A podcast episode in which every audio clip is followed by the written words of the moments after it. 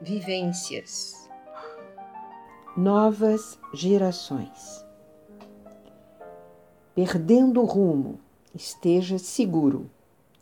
Não crie barreira, derrube o muro.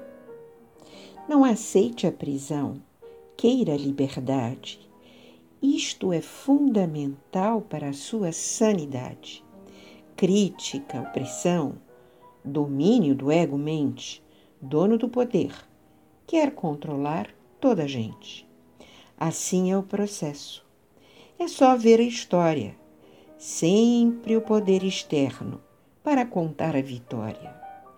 Existe uma outra linguagem da alma, da inteligência, despertando os sentidos e abertura de consciência.